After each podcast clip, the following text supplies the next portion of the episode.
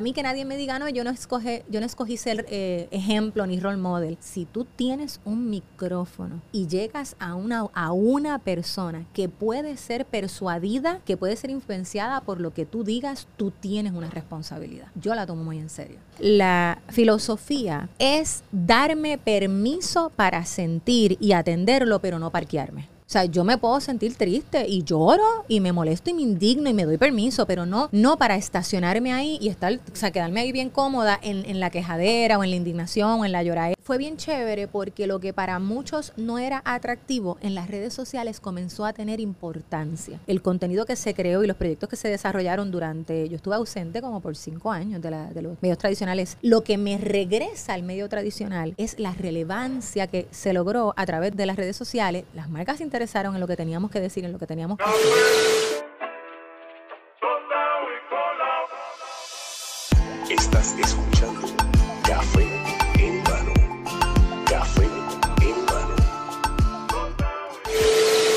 Saludos cafeteros y bienvenidos a otro episodio de Café en Mano Podcast. Y hoy, Gisette, bienvenidos. Hola, tengo que hacerlo como hola, hola, hola, pues son tres. Ah, ok. Son tres. Ese es el, el intro. O es buenos días, buenos días, buenos días, o es buenas tardes, buenas tardes, buenas tardes, buenas noches, buenas noches, buenas noches. Exacto, exacto. Son tres, ¿viste? Sí, Estoy casi sí. como Yankee, ¿viste? Que digo cosas Casi, así casi, bien ya rápido. mismo, ya mismo, ya mismo te va a sacar por uno de los temas nuevos que vas a sacar. Eh, bienvenido, gracias, por Gracias. darte la vuelta. No, gracias a ti. Me encanta la gente que hace las cosas bien y que se faja y que hace Yo cosas cool. trato. Pero dicen que la única manera de tratar es haciéndolo. Definitivo. Así que lo haces. Sí, sí. Este, actually, pues yo eh, me gusta mucho tu contenido. Thank you. porque gran parte de lo que de lo que pues yo he hecho a través de los años llevo cinco años y pues pues me enfoco mucho en la motivación en el en el self improvement desarrollo personal y todo eso y pues obviamente tú llevas muchos muchos años en esto y pues Gracias. Esos muchos, muchos, muchos, muchos sonaron a un montón. bueno bueno pero son muchos, son este, muchos. Gracias a Dios. Son varios. y, y, pues he escuchado varias entrevistas de que cómo usualmente, sé que te, te han dicho motivadora, te han dicho como, comunicadora, pero cómo tú usualmente te presentas a la gente que o que trabaja contigo o en tu ámbito Bueno, personal. yo puedo tener un montón de títulos profesionales, ¿verdad? Porque yo creo que la pregunta más compleja que le hacen uno es quién eres o qué eres. Yo creo que esa es la pregunta más compleja que le puedan hacer a uno, ¿verdad? Ajá. Este, pero usualmente te voy a hacer la introducción que yo hago. Ok. Y usualmente digo, yo gozo porque no sufro de una maravillosa porque no es terrible condición que no tiene cura. Soy optimista compulsiva sin remedio y pretendo hacer una pandemia de esto. Bello, bello, me encanta, me encanta. Así que yo pienso que ese es como lo, lo, lo más característico de lo que hago. Ya, eso me gusta mucho, optimista compulsivo. Sí. Eh, escuché una entrevista que de una de las cosas que tú sacaste de tu papá fue la motivación. Sí. Porque, pues habla un poquito sobre eso. Y, Sí, mira, mi papá eh, viene de la iglesia. O sea, mi, la- la- mi papá es un, es un predicador. Y, y es bien lindo porque, aunque yo sé que hoy día hay muchas opiniones distintas sobre cómo se mueve la religión, si le debemos dar crédito de algo a la religión, es que, es que creaba comunidades solidarias. Independientemente ¿verdad? de cuáles sean tus creencias y que saquemos a un lado eso creaba comunidades solidarias, tra- trabajaba con, con- con grupos de personas que en realidad eran equipos, ¿verdad? Porque hay mucha gente que se cree que es equipo, pero realmente son grupos de mucha gente junta, pero no están, no, no están Sí, sí. conectadas para nada. Entonces, mi papá, mm, o sea, yo vi de mi papá la, lo- la palabra servicio en acción. No era un tema de predicar nada más. Yo lo veía servirle a su comunidad. Yo, le, yo lo veía eh, no juzgar a las personas que eran diferentes o que estaban en situaciones eh, quizás eh, pues, que podían ser cuestionables. Y yo creo que a mí, eh, si algo a mí me gustaría repetir, ¿verdad? Como madre, es no hablar tanto y que mi hija lo pueda vivir a través del ejemplo, porque yo lo viví. Mi, mi papá me llevaba a los lugares a- mientras él hacía el servicio o nos pedía ayuda para nosotros apoyarle en el servicio. Por ponerte un ejemplo, y, y si me lo permites rapidito, No, no, eh, Por eso estás aquí. en los 90, por ejemplo, pues era un tabú el tema del VIH. Eh, y el centro médico abre un, un centro, un, un área específicamente para los pacientes de VIH. En ese momento eh, la gente no se, troca- no se atrevía ni a hablar, o sea, como todo, nos pasó de alguna manera hasta con la pandemia. Llevaba un momento en que tú decías que tenías COVID y la gente te juzgaba. Eso fue tu culpa porque te expusiste. Era como, parecía, o sea, uno tenía miedo de decir, rápido. positivo. Sí, Sí, sí. exacto. Pues así mismo, y todavía estamos ¿verdad? trabajando con ciertos estigmas, pero poco a poco. Y yo recuerdo que él nos llevaba a coger misa Ya. a ese centro. O sea, que, que lo que te quiero decir es que, aunque venía desde la religión, él me enseñó el servicio que de él nacía por su fe en Dios, pero, pero para mí se, ex- se exponenciaba. Sí, eh, algo que, que me gustó mucho porque pudimos trabajar en un, un anuncio. Tú sabes, mi primer anuncio y eso. Uh, nos votamos, nos votamos. Dame cinco. Eh, pues obviamente fue mi primer anuncio así, diría yo, Eh. grande, entre comillas. Eh, y pues obviamente trabajé contigo y fue un honor. Eh, pero igual te, Igual. te vi en acción. Y, y me gustó mucho cómo te, te desenvolviste, obviamente súper fácil, que te hace súper natural Qué de ti. y, y a la misma vez eh, te vi una conversación con Diana hablando pues sobre la industria y cómo, sí. cómo este, pues nada, dándole pointers y a lo mejor mira esto, lo otro, pues obviamente porque eh, llevas un poco, llevas más tiempo en la carrera que eso, que, e- que ella a lo mejor. Y pues me, y el- eso que estás diciendo de ser servicial y de lo que aprendiste, pues es una de las cosas que a mí me gusta batallar porque veo que estamos como, por lo menos, uno ve en diferentes ámbitos que es como que son medios individualistas y como que todo el mundo tira para su lado. Como dice el, el dicho este de los cangrejos, que todo el mundo como que se empuja para...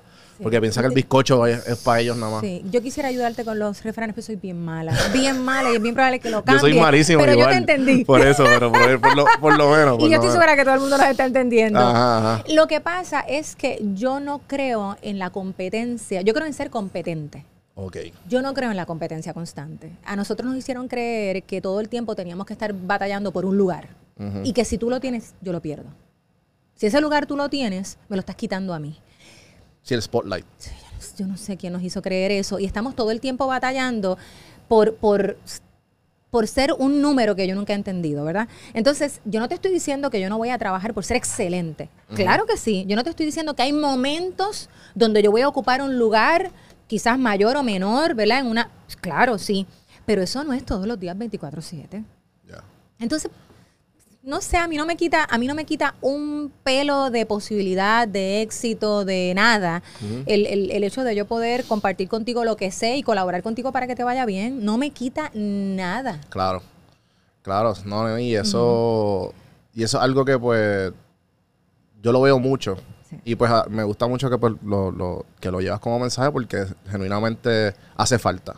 Sí, no, y yo, y te, y te soy honesta, o sea, es que es, es un poco complicado y es un poco triste porque la, yo sé que la vida está bien, es una cosa bien, o sea, para nosotros, ¿verdad? En, este, en esta parte del mundo y en, esta, en este pedacito de tierra desde Ujú. donde estamos, Ujú. eh, es es bien acelerada. Nosotros vivimos bien rápido. Yo sé que posiblemente, ¿verdad? Yo, yo quisiera hacer mucho más de lo que yo hago en términos de apoyar, colaborar, porque yo creo en las alianzas, porque yo no creo en tal cosa como que yo lo hice sola.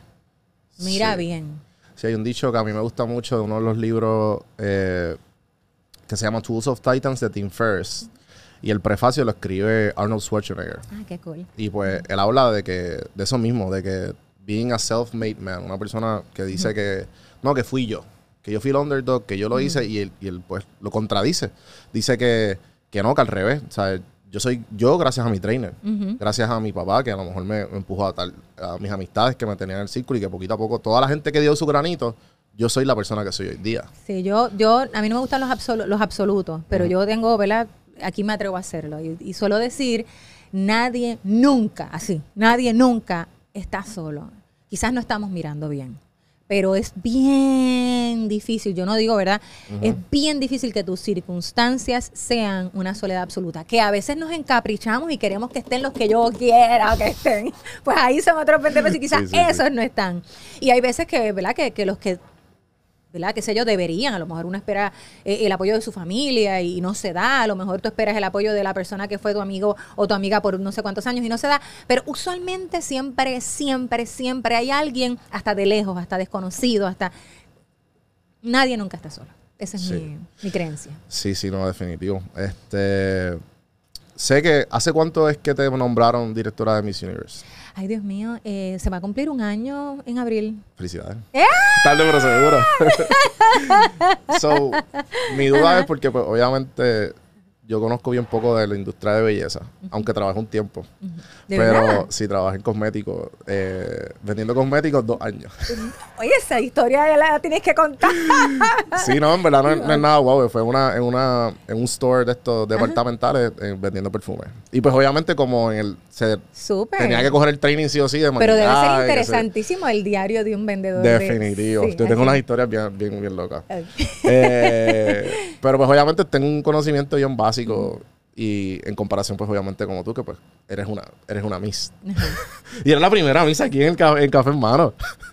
Una Miss del 2000, pero soy una Miss. Eh, so, eh, ¿cuáles son las responsabilidades de una directora, la directora de Miss Universe de Puerto Rico? Bueno, en el caso de Miss Universe Puerto Rico, eso es una empresa, eso es una marca. Así que las responsabilidades son todas las de un emprendedor, una emprendedora. Tú Ajá. tienes que eh, estructurar, hacer un sistema de trabajo, tienes que subcontratar, tienes que manejar un presupuesto, tienes que desarrollar logística y estrategia para todo lo que te comprende eh, el certamen. Gracias a Dios, ¿verdad? Estoy en un- un- con un gran equipo. Y, y en mi caso, que no es el caso de todos los directores nacionales del Miss Universe, eh, en mi caso, pues, por ejemplo, pues está guapa, está, este, hay un equipo de producción que lo lidera Sonia Valentín, que se encarga de la parte televisada. O sea que, por lo menos en mi caso, porque hay casos y hay casos. Lo que pasa es que también la estructura de Puerto Rico, a pesar de ser una isla pequeña, ¿verdad? Y lo estoy diciendo entre comillas, a pesar de ser una isla pequeña, eh, bueno, vamos, en términos de, de- de- de Sí, territorio, pues, territorio, exacto, pero- pues lo somos.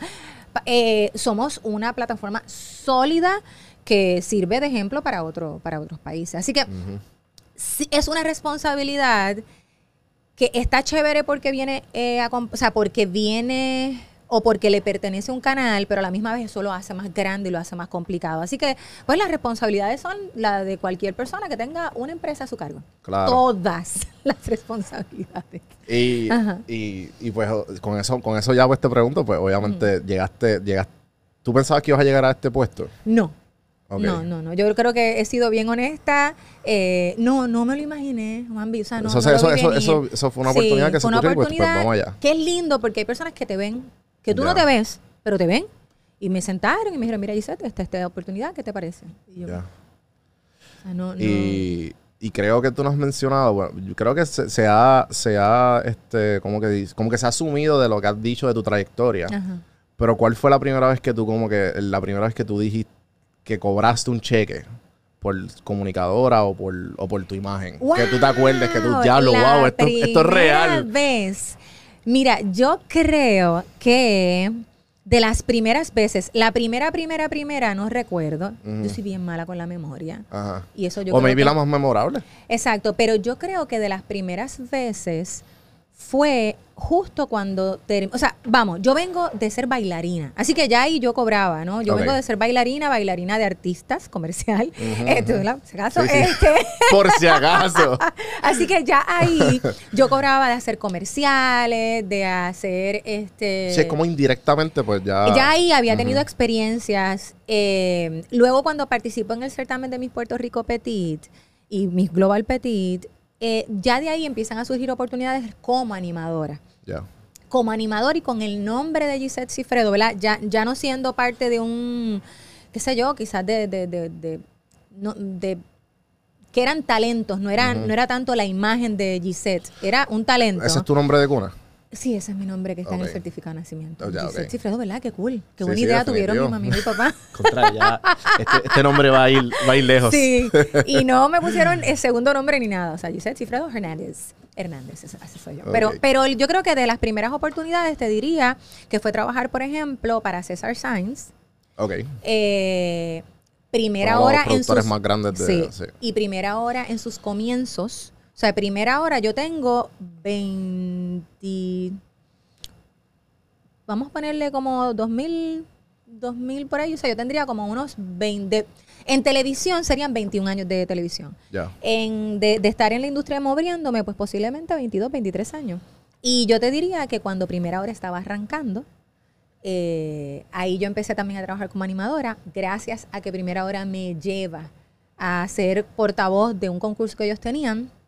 Eh, conozco y me conoce Tony Sánchez. Y a raíz de ahí- Nada más. Exacto, y a raíz de ahí entro a la televisión. Claro. Que dice que Tony Sánchez es uno de tus mentores. En tu- Tony Sánchez, una vez más, vio lo que yo no veía. Claro. O sea, Tony tiene esa habilidad y yo se lo agradeceré toda la vida.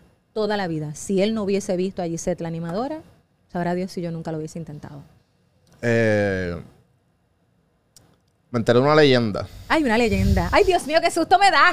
Ok, cuéntame. Eh, hace, unos, hace unos años atrás, un, un colega, pues se puede decir influencer, pues, pudo trabajar contigo. ok.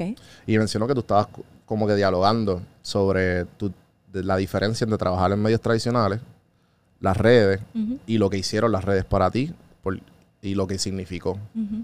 ¿Puedes más o menos abundar un poco en eso? Sí. Y, y por- hubo, porque sé que hubo, hubo algún tipo de como espacio después de que pues obviamente tuviste una trayectoria en televisión, después no sé cuán- no sé si hiciste algo diferente y de momento pasaron las redes, llegaron y pues como quien dice y como dicen entre comillas, volviste a ser relevante y pues ahí empezaron a hacer un montón Sí, de... eh, eh, lo acabas de describir. eh, yo, gracias a Dios, tengo un buen crecimiento en los medios tradicionales, ¿verdad? En televisión comienzo y paso de un programa a otro, programas importantes en canales este, principales del país. Llego Claro. hasta viajar y todo con proyectos fuera de Puerto Rico. Ay, Dios mío, para que se escuche bien el cantazo. O lo doy bien o no lo doy. Claro. Entonces, este, y llegó un momento, Juanvi, que ya para mí era, eh, lo que yo estaba haciendo me apasionaba, pero no en, no, no en el ambiente que me gusta trabajar. Y tomé la decisión de salir de la televisión. ¿Qué pasa? Antes de tomar esa decisión, ya las redes sociales y los medios estaban teniendo auge. O sea, Mm. yo tengo que decirte que hay muchas personas de la eh, televisión ahora mismo que yo les abrí sus cuentas de Twitter en aquel momento, MySpace en aquel momento, Wow. Facebook, el, el blog este eh, que era un blog que o sea, era como que wordpress.com diagonal y Gisette, o sea, no, no era la página Wow. web. Sí, sí. Este, así que eh, ya yo empiezo a trabajar con las redes sociales y me cautivaban y me encantaban, porque me daban un espacio de conexión directa con la gente. Un espacio que no necesariamente está en los medios tradicionales, porque los medios tradicionales son muy de tiempo, medidos, breves y son bastante controlados porque no tienen, o sea, porque punto, porque no no- la libertad que tienes aquí. No, No hay profundidad, no, puede, bueno, y si la hay, es, en- es en- bien medida. y es en, en proyectos bien específicos. Ya. Los demás, pues tú tienes que ir un poquito más acelerado, ¿no? Hay unos compromisos, hay unas regulaciones, hay unos, o sea, ¿verdad? La- la- la- el medio tradicional responde a un tipo de necesidades y eso está bien.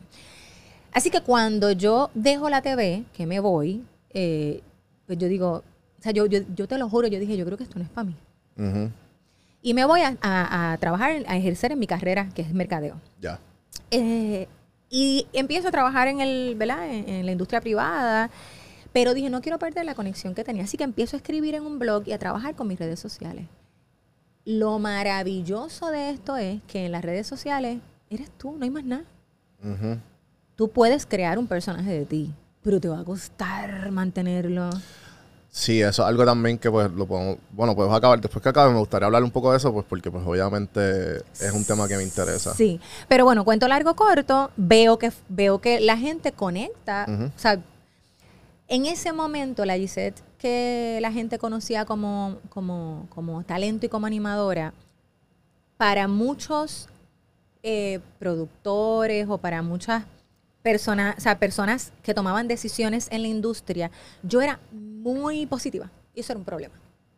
Ok. Así que en ese momento, es que ya sí, como que está en un viaje, no sé qué, bla, bla.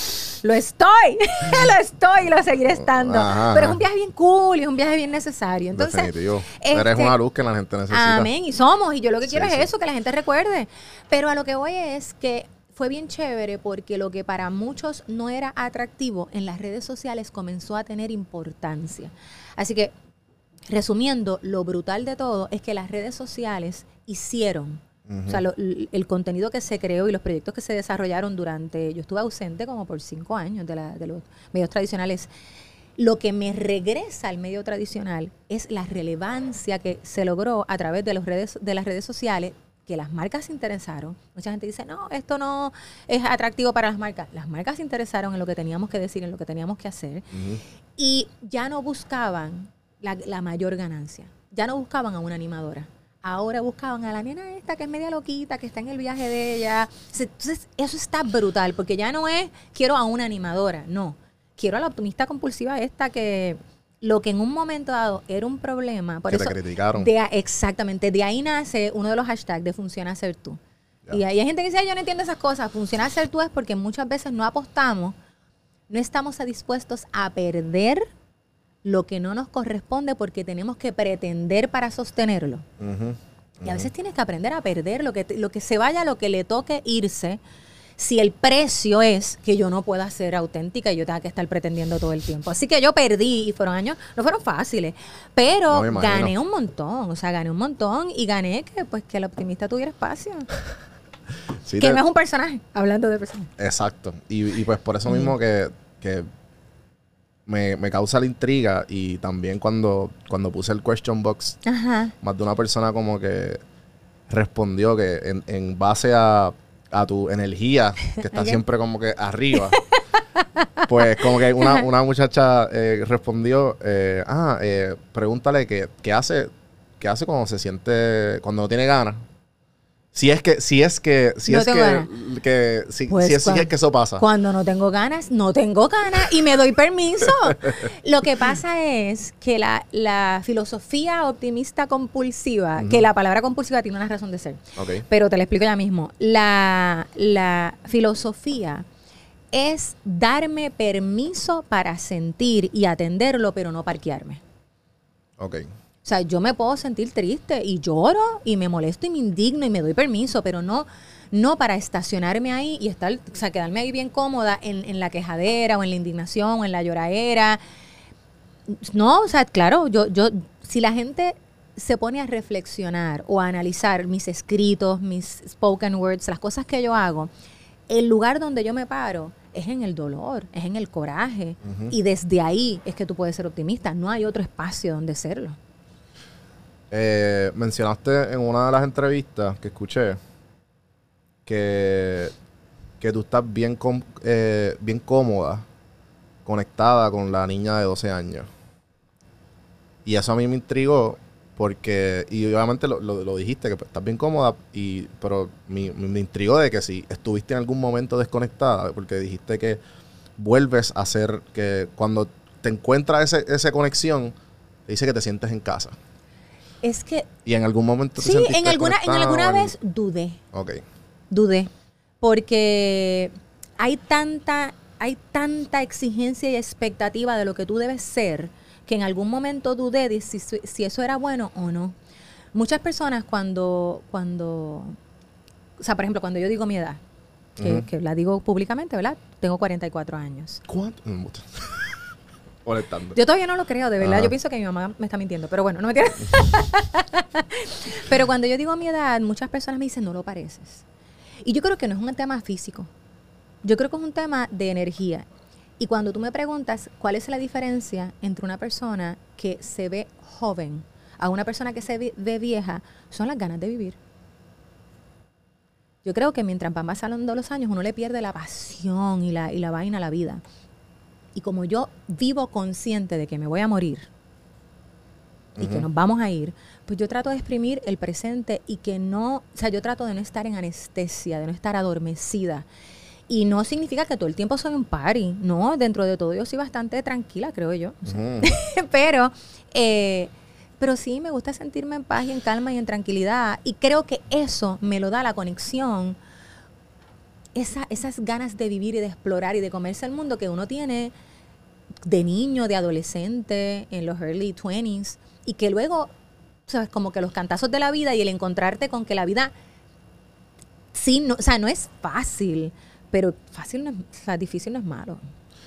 Sí, sí. Creo que hay una frase que dice que la- las decisiones difíciles te dan una vida fácil y la vida fácil te dan, te dan decisiones difíciles. Mira qué cool, no lo había escuchado. Pero Voy a tratar de sostenerlo. Y, y pues en, en eso que estás diciendo de, de- de que te de que está, tienes bien consciente el reloj, pues yo tengo tatuado Memento Mori. que pues no sé si, si lo conoces, No. pues memento morir en latín es recuerda que vas a morir. Wow. Es una frase, una frase estoica. Y lo- el estoicismo, pues, es ba- son tareas de, no son religiosas, pero son como que bastante conectadas contigo mismo.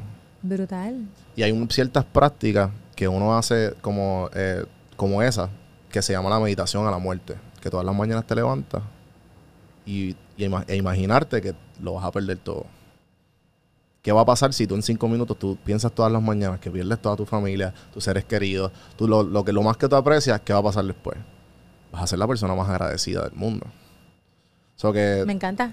So que eso pues, obviamente son cosas que, que más gente debería tener consciente. Sí, da- da- eh, nosotros tomamos eh, como dado que, que estamos vivos, lo tomamos como dado. No, no, no, no creo que reflexionemos sobre lo que significa estar vivo y para qué estamos aquí, si no es para vivir. Y es un tabú también el hecho de que, de que no, no, yo tengo todo el tiempo, pa- como que mañana lo hago. O sea, mañana lo hago. Sí. Desde lo más estúpido de que vayan para el gym hasta como que el sueño de su vida de que no, yo quiero ir para Argentina y Sí. vivirme y el comerme tiempo, todo. Sí, el tiempo es un concepto tan extraño, o sea, tan extraño para tanta gente eh, y lo, te- lo tomamos por dado. Yo pienso que, que es uno, o sea, que es, pero también es que hemos, hemos eh, industrializado, hemos, la vida se ha convertido en algo tan, eh, Transaccional. Sí, que me parece que también eso, eso hace que muchas personas se pierdan de las cosas sensibles. Muchas personas nos escuchan hablar así y pues van a decir eso, que tú y yo estamos en un viaje y lo estamos. Van a decir eh, que es romanticismo Sí. y puede serlo, pero es importante vivir también ahí porque eso también es vida, porque ahí es donde vamos cuando, cuando vienen los momentos trágicos, al romanticismo, a lamentar lo que ya no tenemos o a querer este, cambiar eh, circunstancias que son bien lamentables. Así que yo sí, yo, yo abogo y pienso que hay que legislar más porque seamos un poquito más sensibles, rositas y empalagosos. Ahí, ahí la vida se, pues, se disfruta un poco más. Sí, sí. Y cuando vienen los momentos difíciles, estás más eh, receptivo, más preparado, lo, lo puedes manejar mejor. Eh, que es el, el concepto este que también eh, pues se, se repite y se dice y de repente se convierte en un cliché, pero es bien importante, que es la inteligencia emocional, que es la psicología positiva, que so- son esos temas que se vuelven como tendencia y, y pierden, o sea, la gente pierde de foco lo que significan y la realidad es que es, o sea, sí es importante ser inteligente emocionalmente para vivir. Sí, sí. Hay, eh, hay algo que dijiste, conectando eso con lo de, la- con lo de pues, lo difícil, lo difícil que, que es aparentar lo que la gente espera de ti. O en otras palabras, pues, o las máscaras, o, o whatever. Ajá. O que algo te va a pasar factura si tú, tú eres, si tú creas este personaje que no eres. Creo que este, una de las cosas que, que escuché, que Tony te enseñó, fue como que ser sincero ante la prensa Sí. y tratar de no mentir. Sí, manejar la verdad. Siempre me dijo maneja la verdad. Y me encantó. Que me imagino que tú has tenido diferentes niveles de fama.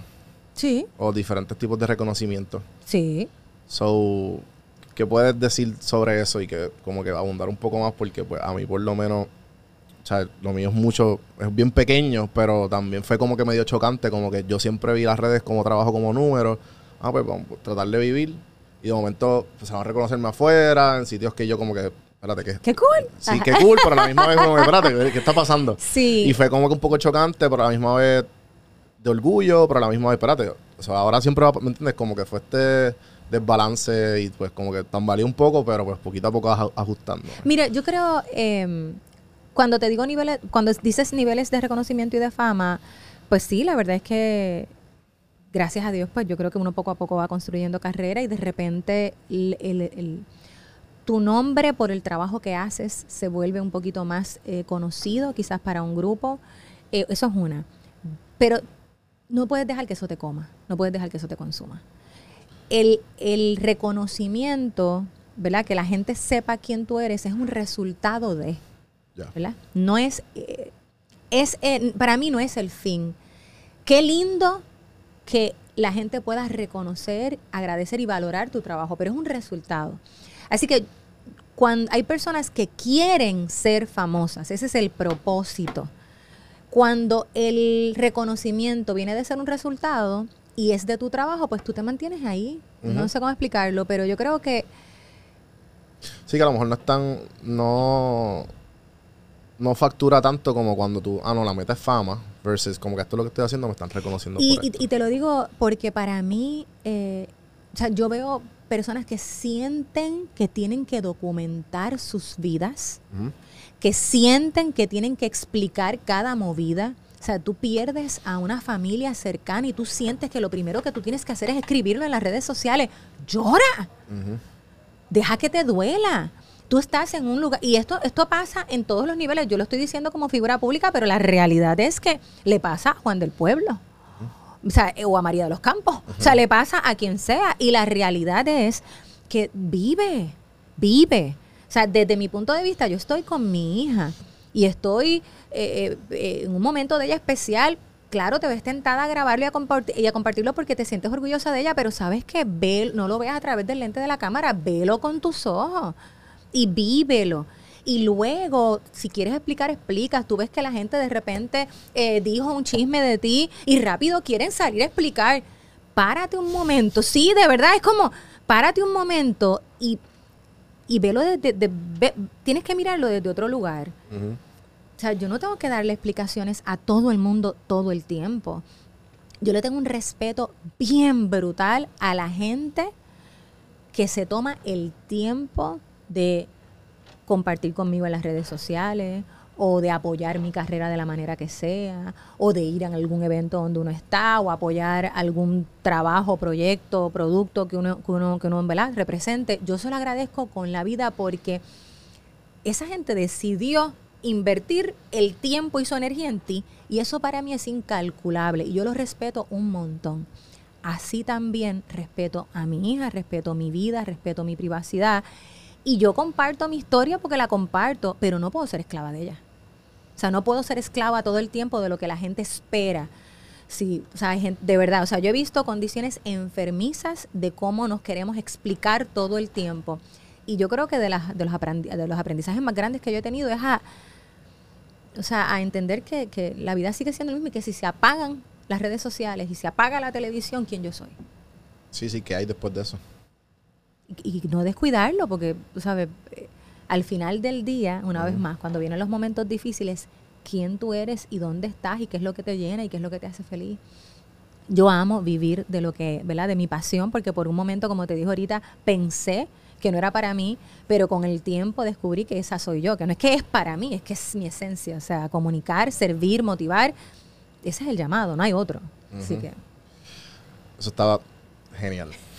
Eh, algo que, que, que tú, que la gente se sorprendería, porque pues de todos los talentos que tienes, que tú, lo, que tú eres bien buena en eso y la gente como que, ¿en verdad? Algún, Ay, algo Dios que mío, haces. Señor. Cocinar no es. Este, yo, cocinar no es. Eso es público, pero mi familia está bien, no se preocupen, todo el mundo Sí, está sí, bien, sí. gracias a Dios. Eh, algún talento que yo sea súper buena que la gente no sepa. Eh, bueno, yo bailé mucho tiempo, pero no sé si soy tan buena ahora. Soy bien, soy bien, bien buena creando sistemas de trabajo. Soy bien buena. O sea, eh, de verdad lo digo con orgullo. Me parece que eh, planificando, creando estrategias, soy súper buena. Eh, no hago manualidades. Eh, no sé, puedo ser bastante aventurera en términos de hacer como que aventuras extremas. Puedo hacerlo, no me da miedo. O sea, jumping. No lo he hecho. He hecho paracaídas, he hecho Ah, eh, bueno. zipline, he hecho este he escalado, cositas Ajá. así. Pero yo creo que eso la gente no, a lo mejor no se lo espera porque me ven como que así. La gente tiene una percepción de que uno es como todo el tiempo bien. Ujú, ujú. Pero, pero te diría que eso. eh, déjame ver qué más. No, Ahí me pusiste una pregunta que estoy tratando de. En que yo soy buena. En todo. En todo, tú eres perfecta. No, pero no, está bien, está bien. Yo creo que Pero, esa- exacto, pero esas cositas así. Eh, Ahora viene y te llamo después ahorita. Mira. Mira, ¿sabes qué? Eh, no, porque, porque siempre hay cosas que tú como... ¿En serio? Wow. Eh, Pero... Volviendo a Miss Universe. Ajá.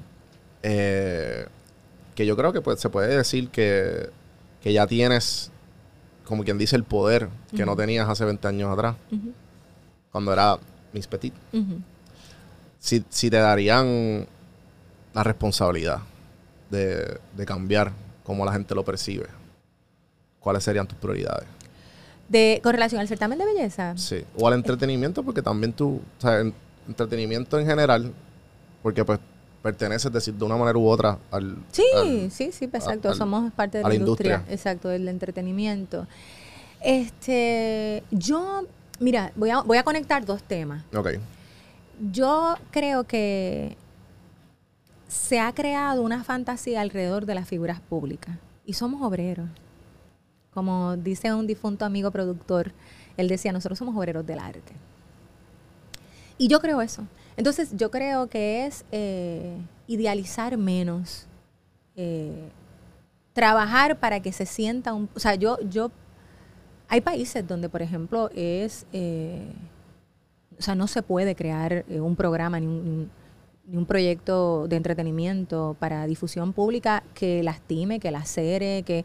A mí me gustaría que el entretenimiento, tú, o sea, que tú puedas lograr que la gente se entretenga educándolas de verdad. Y yo creo que eso es posible. La gente lo ve como que... O sea, rápido se van al- al- al aspecto aburrido del tema, pero yo pensaría que nosotros sí podemos dar un montón de contenido. El arte, el arte, en, su, en sus inicios, en su origen, era una manera de protesta, era una manera de enseñanza, era una manera de romper con estigmas. Entonces yo trataría de velar por esos valores. Cuando yo voy, o sea, cuando tú vas a una pieza, a una obra de, de teatro, por ejemplo, a mí me encanta que me transforme y que me toque botones y que, y que me haga reflexionar sobre un tema. Y yo creo que sería cómo podemos velar, porque esos valores esenciales del arte y del entretenimiento en su origen, pues no se, o sea, no se pierdan. Pensaría yo que por ahí va la cosa. Sí, sí. No, y me gusta porque igual pienso que ta- de alguna manera u otra, para eso existen las redes sociales. Como que ven un, un porcentaje, también hay una- un porcentaje de ilusión, Sí. pero a la misma vez como que permiten ver este lado de uno un poco más... Humano, más Humano, real. real. Y, y, y permíteme decirte, sí hay un lado de ilusión en las Mm, redes sociales, pero, pero es para los dos lados. Ya. O sea, a mí lo que me da gracia es que la gente dice, todo el mundo en las redes sociales te pinta una vida perfecta. Sí, pero hay también quienes se victimizan y te quieren pintar una vida bien imperfecta y te que, que- que le cojas pena. O sea, hay de los dos. Sí, Entonces, sí. usualmente, y esto yo lo compartí hace mucho tiempo en, en o sea, una de esas reflexiones que yo hago escritas, ay, escribir me gusta mucho y creo que es una de mis fortalezas. Ok, entonces, este, Me gustó la pregunta. entonces, eh, y, y digo, qué cosas, ¿verdad? Porque no le creemos a la gente cuando es muy bueno, pero le creemos a la gente cuando es bien malo. Entonces, eh, es, es como que, no sé, hay, una, Sí, hay es- algo extraño es ahí. como... Bueno, en verdad, out. Eh, acabo, vi los otros días la entrevista de, de Chente y Don Francisco. Ajá. Y pues Don Francisco habla sobre eso, pero en el lado de opuesto.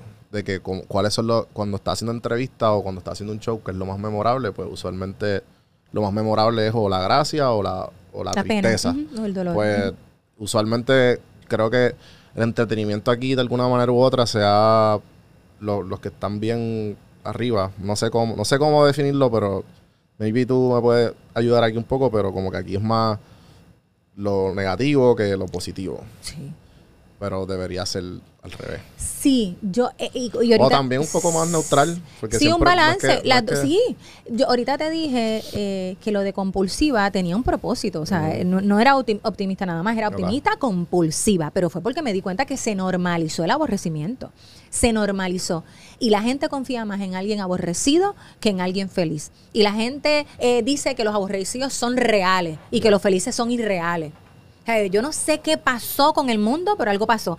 Y creo que ahí, ahí o sea, si tú ves el, lo que es el bullying, el acoso, el, es el contenido que más gusta. Sí.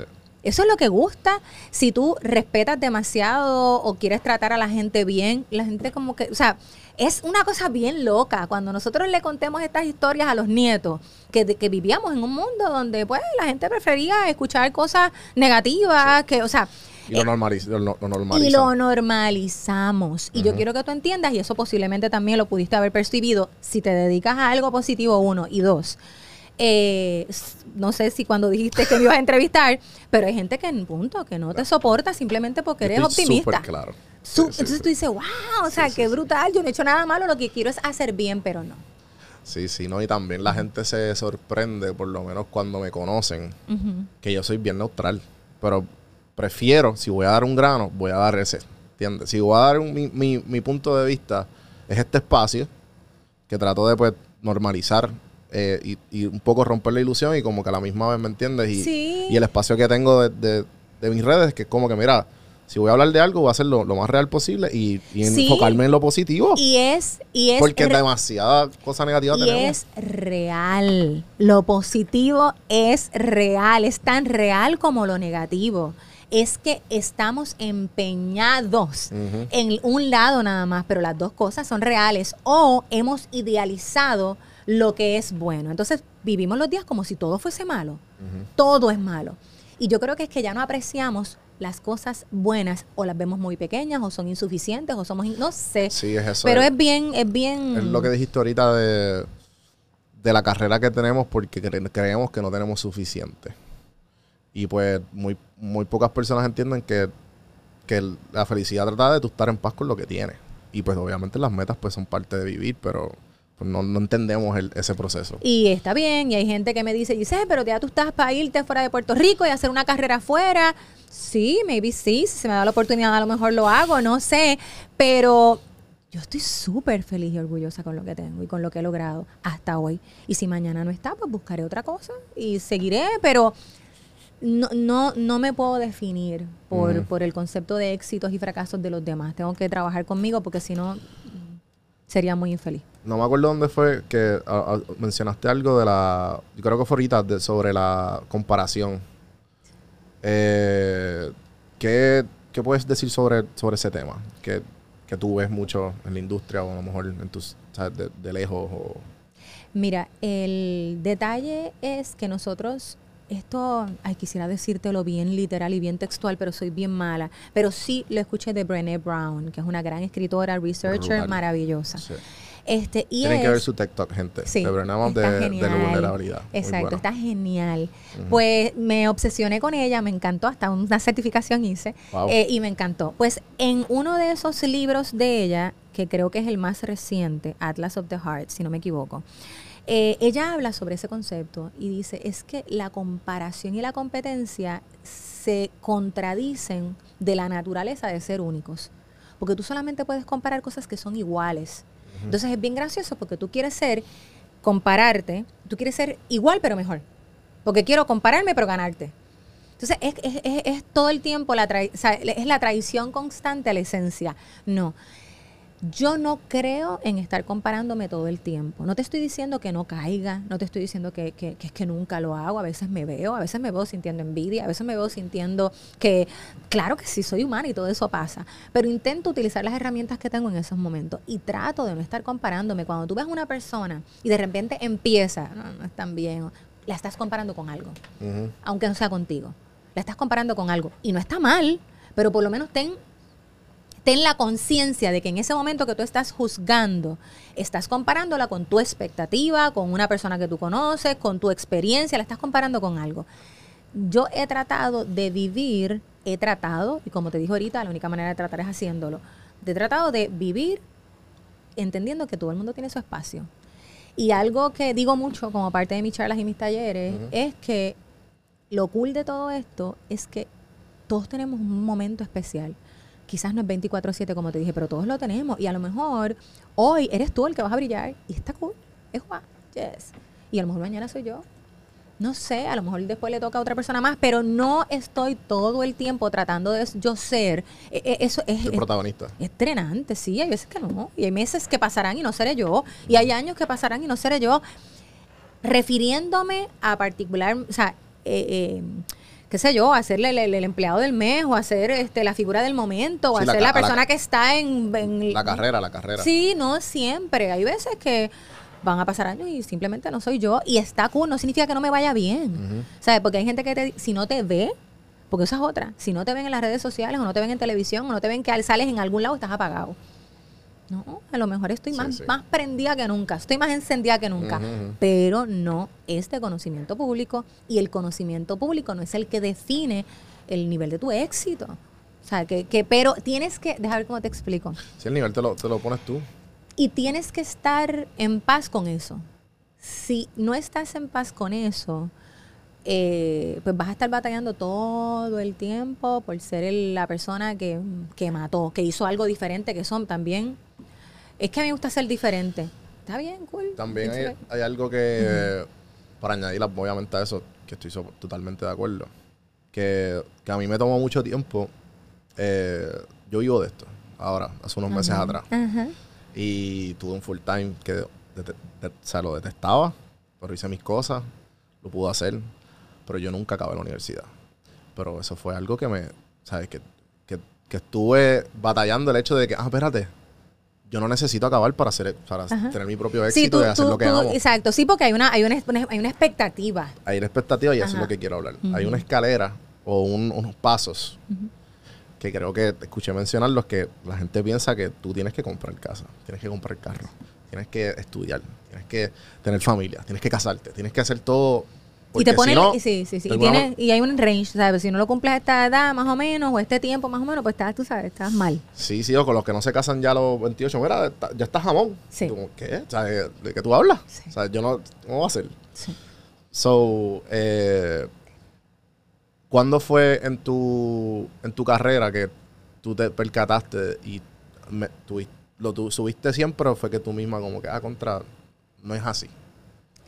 Lo- ya lo sabías de tus mis hijos porque obviamente no todo el mundo es Miss. y de momento pues ahí sí yo creo, los diferentes... sí, yo creo que eh, sin duda alguna haber tenido las influencias que tuve de, tanto de mi mamá como de mi papá y tener su guía pero no su imposición, o sea, ellos ellos me daban guía pero me dejaban fallar y yo creo que esa es, esa es la libertad más linda que tú le puedes dar a un ser humano. Esa es la muestra de amor más grande. O sea, te voy a guiar, voy a estar aquí si te cae. Y a lo mejor te voy a decir, te lo dije. Pero estoy aquí y te voy a dejar volar y te voy a dejar tropezarte. Y yo eso se lo agradezco con la vida porque sé que para ellos no fue fácil porque no lo será para mí tampoco con mi hija. Pero yo te diría que además de esa base, eh, son reconfirmaciones que te va dando la vida. O sea, eh, a mí me gusta y hay algo que, que- que está dentro de mí. A mí me gusta la gente, a mí me gusta, yo, yo, yo soy una apasionada de la vida, a mí me gusta. Yo tengo un, un idilio con esto de estar viva y me, me gusta. Entonces, vivir en esa constante inconformidad y, y- y- y tropezarme porque lo intenté, intenté complacer expectativas, caí en el juego. Entonces, no, no me hacía bien. Lo bueno es que no, no aguanto mucho. O sea, no sirvo para vivir en un embuste, eh, no, no sirvo. Sí. No, no se me hace fácil. Soy infeliz. Y prefiero irme y sacrificar las bendiciones o las aprobaciones de mucha gente. Y como te dije ahorita, y siendo yo, quedarme con lo que me toca. Una vez más. Porque ser tú implica que hay gente que le va a gustar y gente que no le va a gustar. Proyectos que se van a dar y proyectos que no se van a dar. Así que yo creo que un poco de todo eso me hizo entender que no tengo que seguir los pasos que otra persona me, me diga que siga. Sí, exacto. Buenísimo. Eh, yo soy fiel creyente. Una de las cosas que a mí me, me encantó y de, de- que de las diferentes prácticas que hay en el desarrollo personal y de todos los libros que he leído y toda esta cuestión y que vi mucho repetido en diferentes biografías era que muchos de ellos como que la vida cambió cuando aprendieron a meditar. Y pues yo llevo unos años meditando. Eh, llevo ya creo que cinco años. Y fue justamente después de María que me mudé. Pero esa es mi práctica, ¿sabes? Y, y te pregunto, cuando tú estás abrumada o te sientes que como que necesito un break, Sí. ¿sabes? Ya sea lo, el- lo que sea que esté pasando, ¿qué, qué haces? Pues mira, a mí me gusta, de- entre las cosas que me, yo siempre digo buscar fuentes de amor. Eh, me encanta y yo puedo caminar y estar feliz. Eh, los otros días escuché el concepto de meditación activa y yo creo que a mí me funciona muy bien. Este, ¿Qué, qué que exactamente? de repente estás caminando. Yo, yo hice el camino de Santiago. Right. Y yo creo que, que, que lo que pasa, o bueno, por lo menos lo que yo viví, ¿verdad? A lo mejor no le pasa a todo el mundo, pero lo que yo viví, yo creo que fue mucho eso, la meditación activa, la contemplación. El estar en una posición de reflexión y, y- y apreciación, Que no tienes que ir a ningún lado, que, que, no, estás... que nadie te espera, que tú te puedes tardar lo que tú quieras, que no estás haciendo otra cosa que no sea caminar. Eso es maravilloso, es brutal. Distancias, distancias, distancias largas, sin conocer el camino, confiando en las direcciones que te dicen las vainas esas. Este, porque no hay, no, realmente hay una, puede haber una compañía cerca, pero no hay un guía como tal. Este, así que brutal. Yo te diría que eso. Eh, yo he hecho ya bastante público que yo soy bien matutina Ok. y que en las mañanas para mí son ese espacio de, de, de regresar a mi centro, de no tener ningún Ahora te levantas a las 4, todos los días a las 4. todos los días. Bueno, de lunes a viernes, a las 4 de la Y ahora te levantas el fin de semana. Como, ser un poco más flexible. Sí, puedo ser flexible. Y exacto, dependiendo, porque hay veces que tengo un reloj despertador que se llama Eva Santiago Cifredo. Ah. Pero este puede estar entre 7 de la mañana, que para mí es un buen horario, hasta 9, que para mí es wow. Cuando llega a las 9 de la mañana es brutal. O sea, que me levanto a las 9. Ujú, es, como me siento hardcore. Hay, hay algo que, que, que yo he aprendido recientemente, que es el, el, el- que uno se siente culpable por descansar. Como que hay veces que como que contra dormir hasta las 11. Y tú, y obviamente es un fin de semana. Y tú como que contra, y tú Sí. sientes que pierdes el día, pero tú como, ah, ¿verdad? Eh, Sí, y, este- sí. ¿sabes? Y lo- mira, esto es bien Puedo gracioso. hacerlo, puedo hacerlo. Exacto, puedes Sí, sí. hacerlo. Y puedes hacerlo porque muchas veces está la...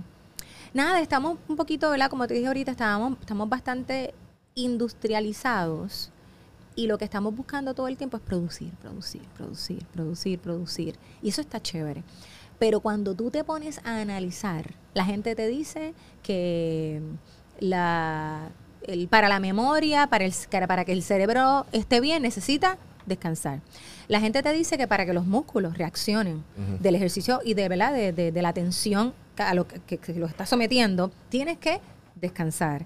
Que para poder eh, vivir una vida de menos estrés, tienes que descansar. Entonces, el descanso pasa a ser bien importante en todo esto y uno no lo practica. O sea, y pero cuando descansas, la gente piensa que puede, o sea, si descansas demasiado eres un vago. O sea, que... o sea, Sí, el, el- el- Eh, eh, encontrar ese, medio, el balance. pero reconozco que en mis metas está descansar. Yo no descanso mucho. Ya, no, definitivo. Yo me compré esto, actually, hace poco. Que esto es como un... Te lee cuán- cuántas calorías quemaste en el día y con tus palpitaciones del corazón. Ah, y, pues, bueno. y pues te, te mide el sueño. Y lo llevo ya como tres o cuatro semanas.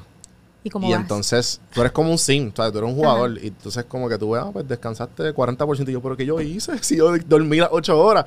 Y entonces como que vas jugando y tanteando con eso. Sí. Pero entonces cuando la barrita está verde que tú dormi- dormiste, ah, dormiste 8 horas, está en 80% y tú, contra. Sí. Me siento, lo siento. Eh, es, eh, yo creo que, no, no sé si se es llama, distinto. Se llama Whoop. Es lo mismo que el B-Fit o la, Porque- la, la sortijita que se pone. Sí, porque creo que dentro de las dentro de las diferentes aparatitos y programas que hay, eh, pues se compara también con el con el, el tiempo de recargar.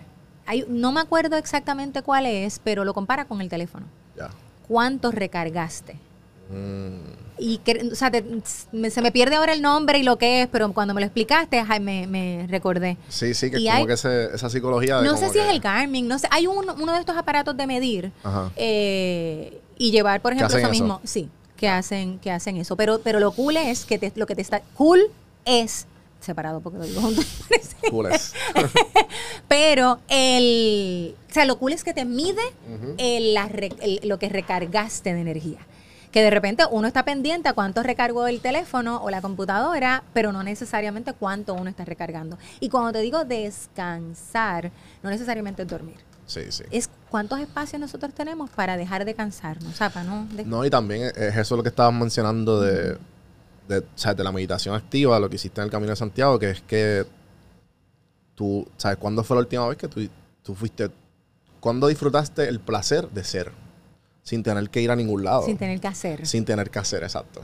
O sea, valga, valga la redundancia. Sí, es bello. Pero a mí me encanta, o sea, tengo que decirte que esa no es mi vida, que mi vida es bastante ajorada.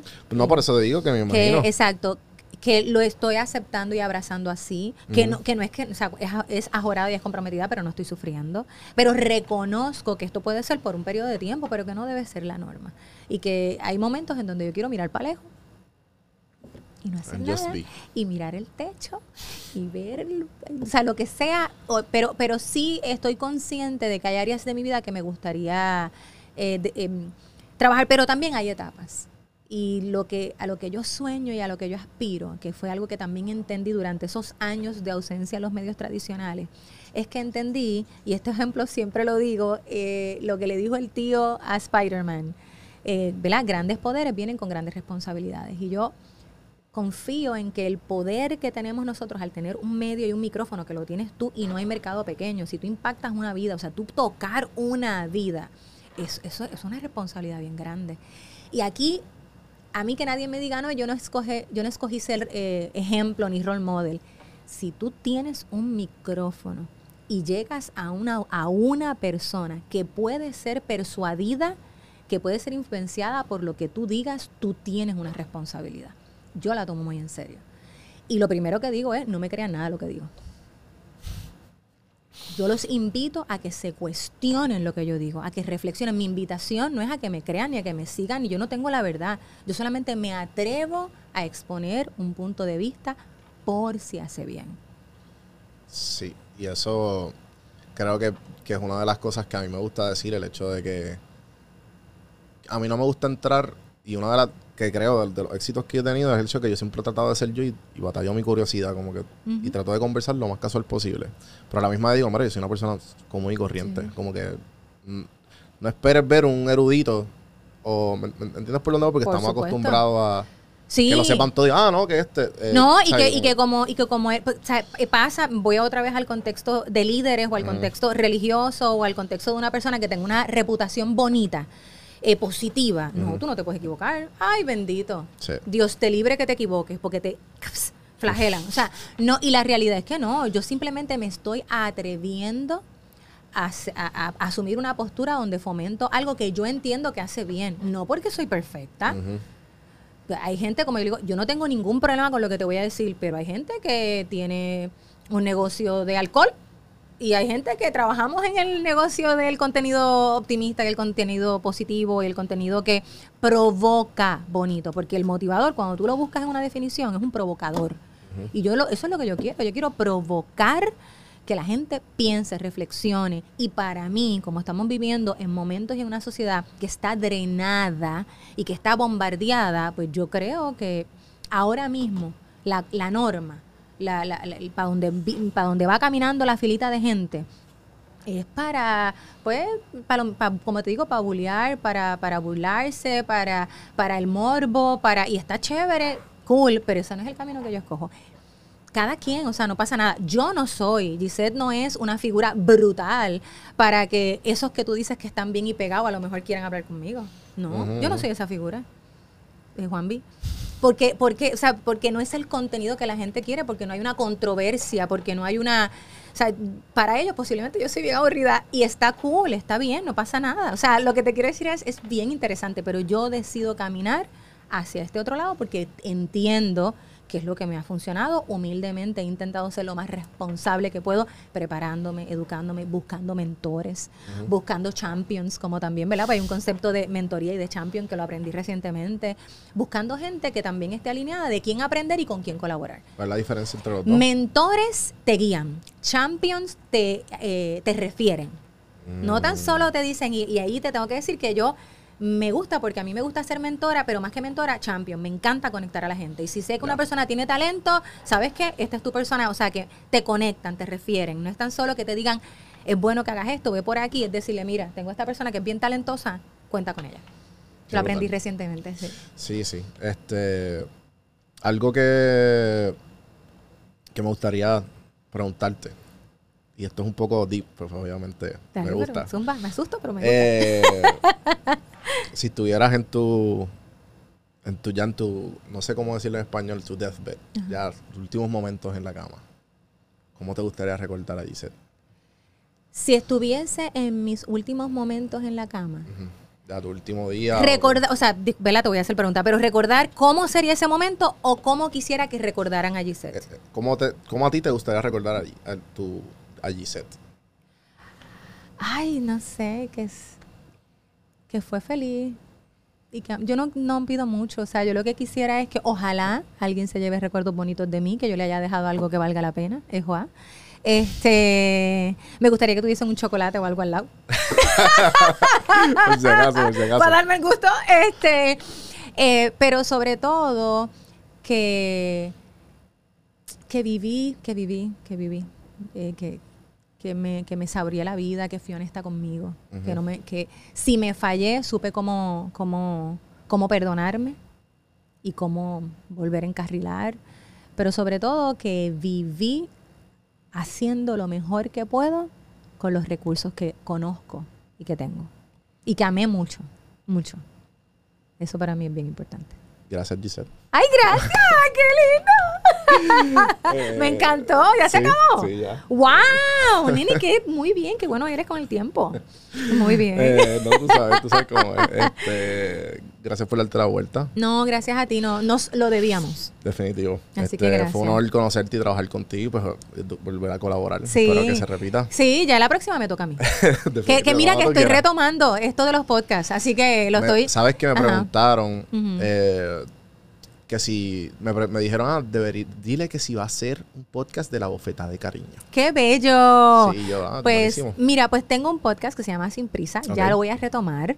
Eh, o sea, hice una primera temporada bien loca, bien cool. ¿Hace Y, cuánto fue esto? eh, la primera temporada fue durante pandemia. Entonces lo que hacía era, al revés de los cristianos, hacía un, un live en Facebook, cogíamos el audio, lo mejorábamos y lo zumbábamos como podcast. Al revés. y Mi- mi- ahora... mi- huesos de podcasters hicieron. Exactamente, pues ahora recientemente retomamos el tema, eh, así que ya búsquenlo porque pueden ver las pasadas, los de los episodios Brutal. de la primera temporada. ¿Cómo se llama? Sin prisa. Sin prisa. Conversaciones Ya. Y de... está en todas las plataformas de... Está en todas las plataformas de podcast Brutal. y entonces ya les retomamos el tema, así que te voy a invitar para uno, Bello, para que hablemos. quiera, tú, quiera. yo te voy a entrevistar a ti. Bello. Eh, ¿Algo más que quieras antes de irte a decirle a los, a los oyentes o...? Ay, no, que gracias, que gracias por el espacio, que ¿Y gracias y gracias a ti. Gisette Cifredo en todas las redes sociales, en todas las plataformas, en todo. Yo separo todas las redes sociales. Uso una ¿Estás usando TikTok? No uso TikTok. ¿Cómo va a ser? no uso o sea, espérate, Yo la te- tengo, Claro. la tengo y subo, el- subo, subo contenido, pero básicamente replico. Pero. Olvídate. En verdad TikTok es es- consistencia y zumbar a lo loco Sí, hasta que algo... pegue. pero que no hago, tú sabes, no, no es Sí, que sí, hago sí. bailecitos ni cositas No, ni TikTok. TikTok tiene muchos lados, pero lo más taken. famoso es... Exacto. bailes. Pero sí, pero parte del propósito de este 2023 es eh, retomar mis proyectos. Así Bello. que la gente que extraña el bofetón de cariño o reflexiones de vida, como usted lo quiera llamar, eh, ya está por ahí. eh, la, la web, la serie web Mujeres, la, el Sin Prisa, así que el contenido de este optimista compulsivo también viene fuerte. Bello. Mil-. Gracias. Eh, gente, ya saben, suscribirse en Café en Mano Podcast en todas las plataformas de audio. Estamos disponibles en Café en Mano Podcast en YouTube y Don Juan del Campo en todas las plataformas. Dice, gracias. Hasta la próxima, gente. Seguimos.